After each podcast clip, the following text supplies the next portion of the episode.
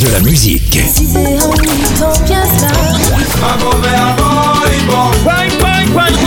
Et des infos. Elle chantera jusqu'à ses 99 ans. Double disque d'or pour son premier album solo. C'est VSM Radio.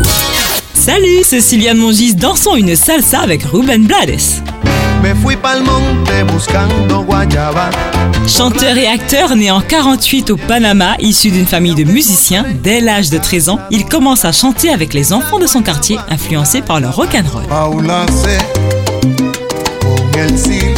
Pendant ses études de droit et de Sciences Po, il se rend à New York et prend contact avec Pancho Cristal, le producteur de Chio Feliciano entre autres. Celui-ci lui propose d'enregistrer un disque avec l'orchestre de Pepe Rodriguez, From Panama to New York, sorti en 70 sans succès à ce moment-là. Après l'obtention de son diplôme, il souhaite développer sa musique.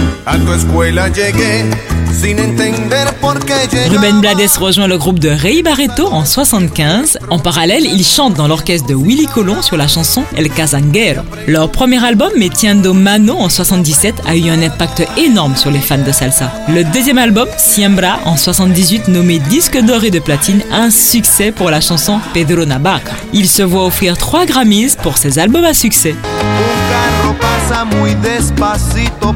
Ruben Blades est un révolutionnaire. Au-delà de son imitable voix, ses textes sont engagés, profonds et simples. Et sa manière d'instrumentaliser la salsa et de la faire évoluer font de lui un compositeur sans précédent. C'était un rendez-vous avec un artiste hors pair, Ruben Blades.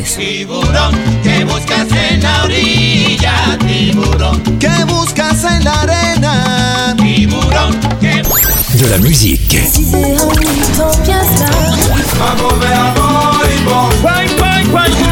Et des infos. Elle chantera jusqu'à ses 99 ans. Double disque d'or pour son premier album solo. C'est VSM Radio.